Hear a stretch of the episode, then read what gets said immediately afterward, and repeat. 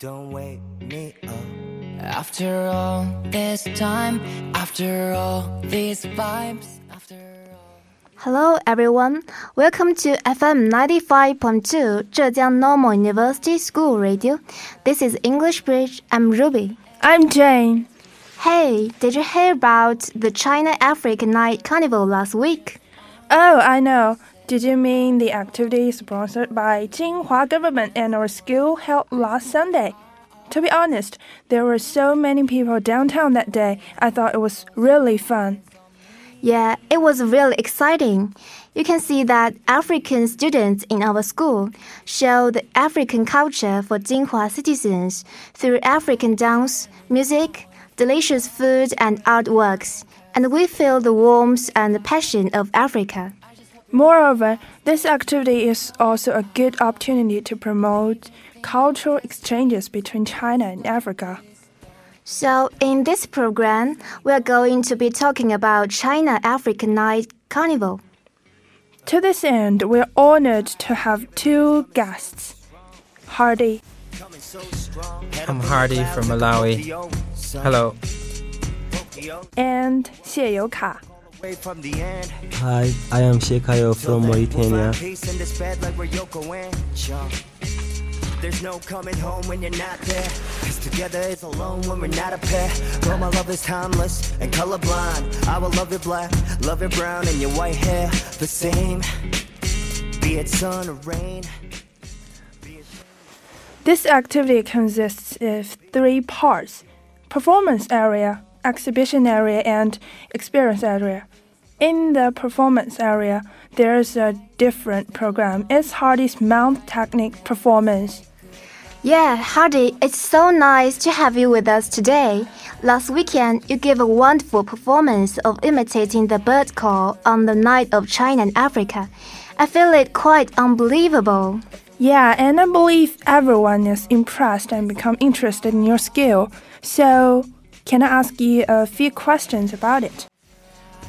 Oh, yes. I'm glad to. Okay, thank you. So here comes the first question. Is such a skill common in your country? Well, the skill is not very common, but there are very special people like me who can play very well. They can play many animal sounds and bird sounds too. That's really magic, isn't it? So, when and how did you pick up such an amazing skill?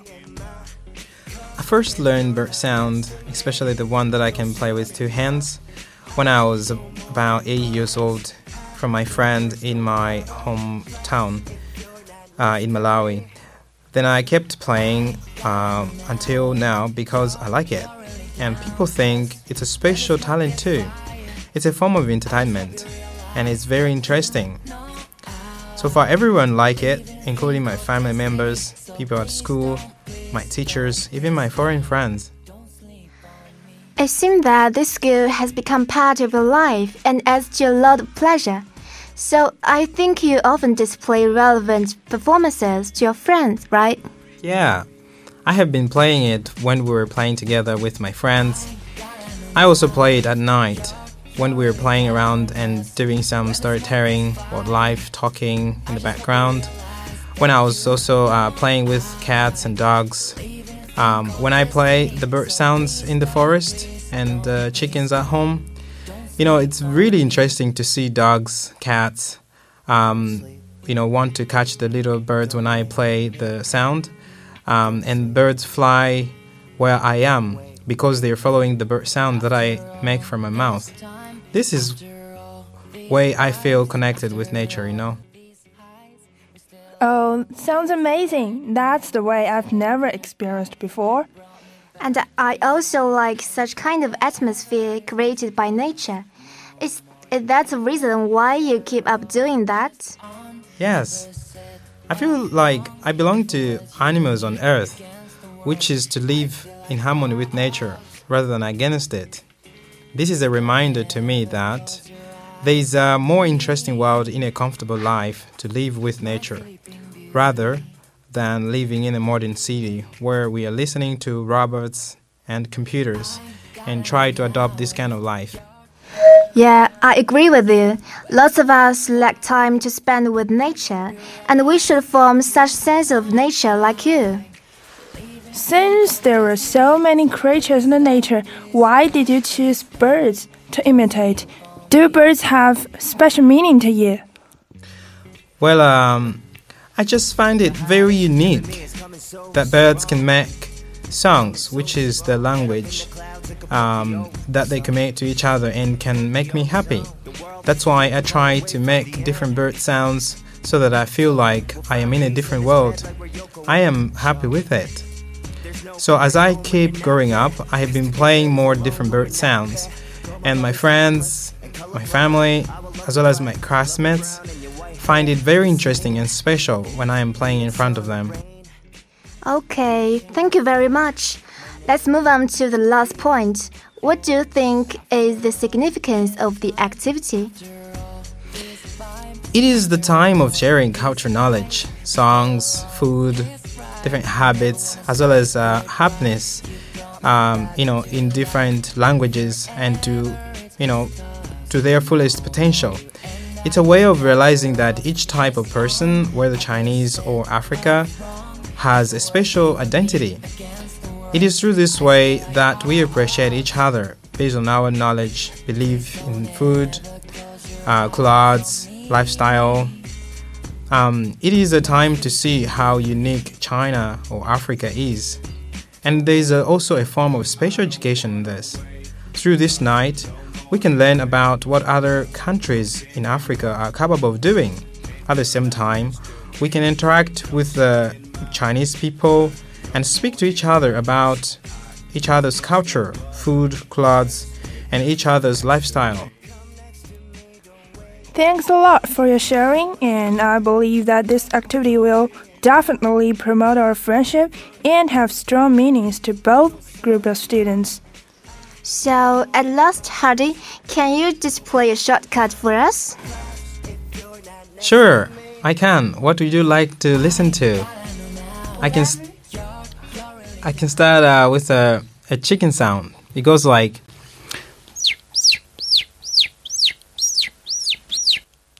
And another kind of bird, which goes like.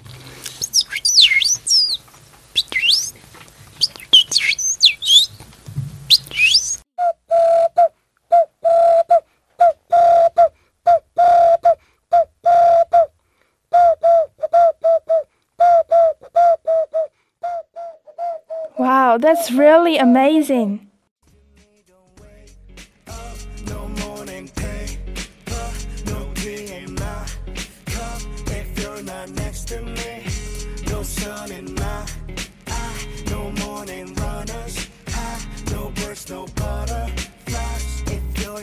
Next to me. Uh.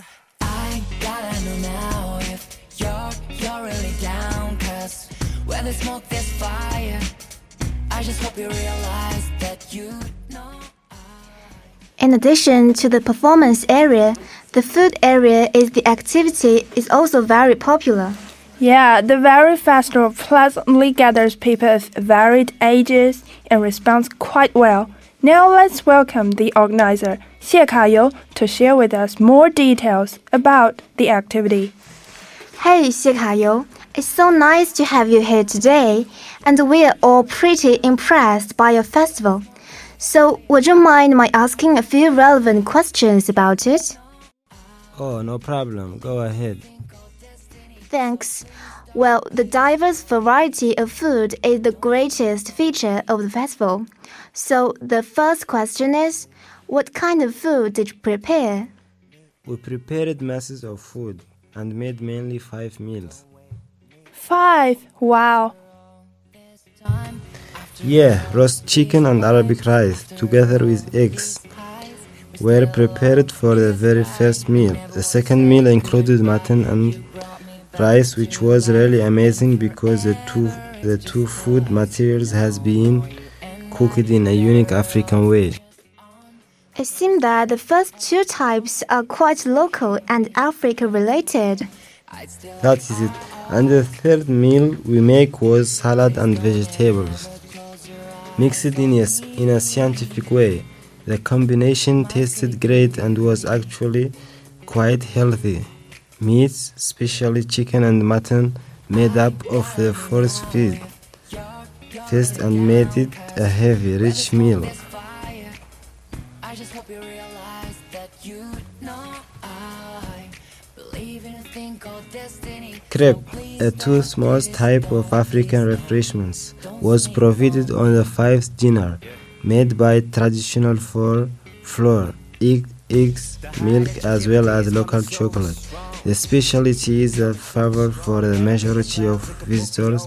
The last meal composed the three sorts of noodles was amazingly un- unbelievable. unbelievable.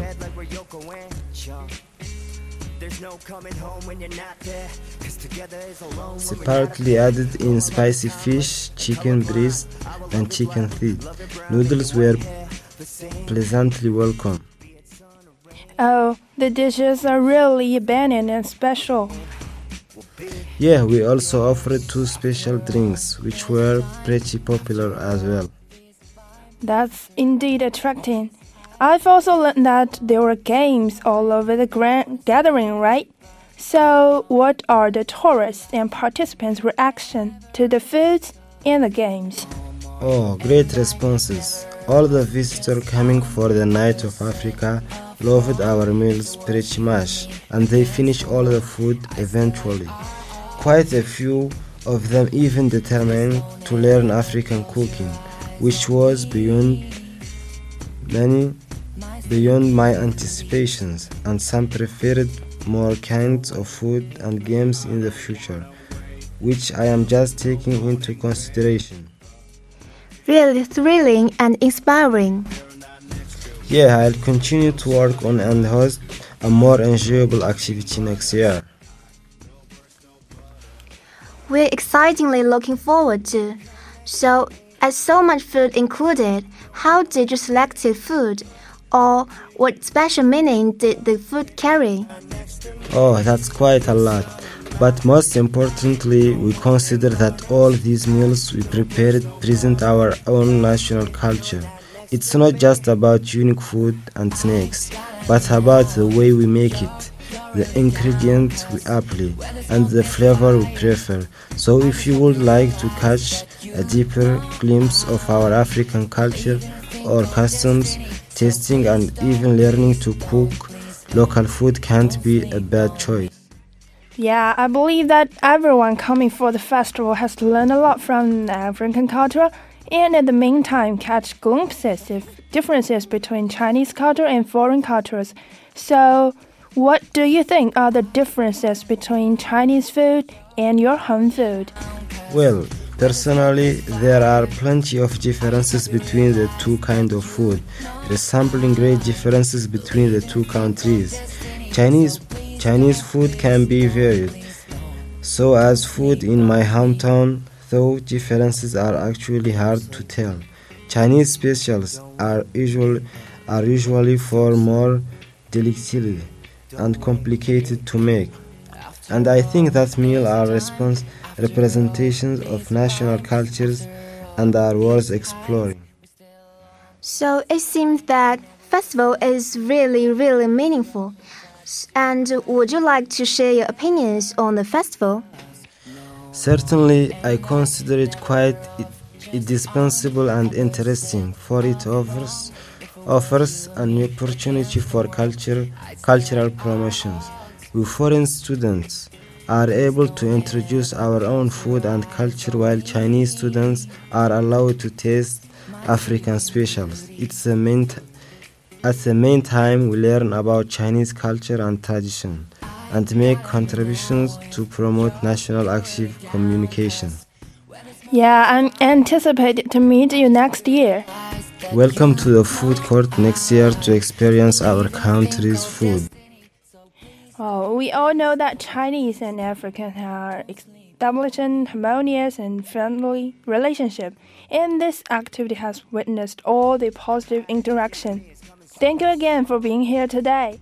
You are You're welcome. It's a wake up call away from the end. Till then, we'll find peace in this bed like we're Yoko and Joe. There's no coming home when you're not there. Cause together is alone when we're not a pair. Girl, my love is timeless and colorblind. I will love you black, love you brown, and your white hair. Thank you very much for joining us today. And don't forget to experience the next year's African Night Carnival. Bye. After all these vibes, after all these highs, we're still on this ride. Never wanna say goodbye. You brought me back to life, and forever it's just us. No more you and I. Never off, just on.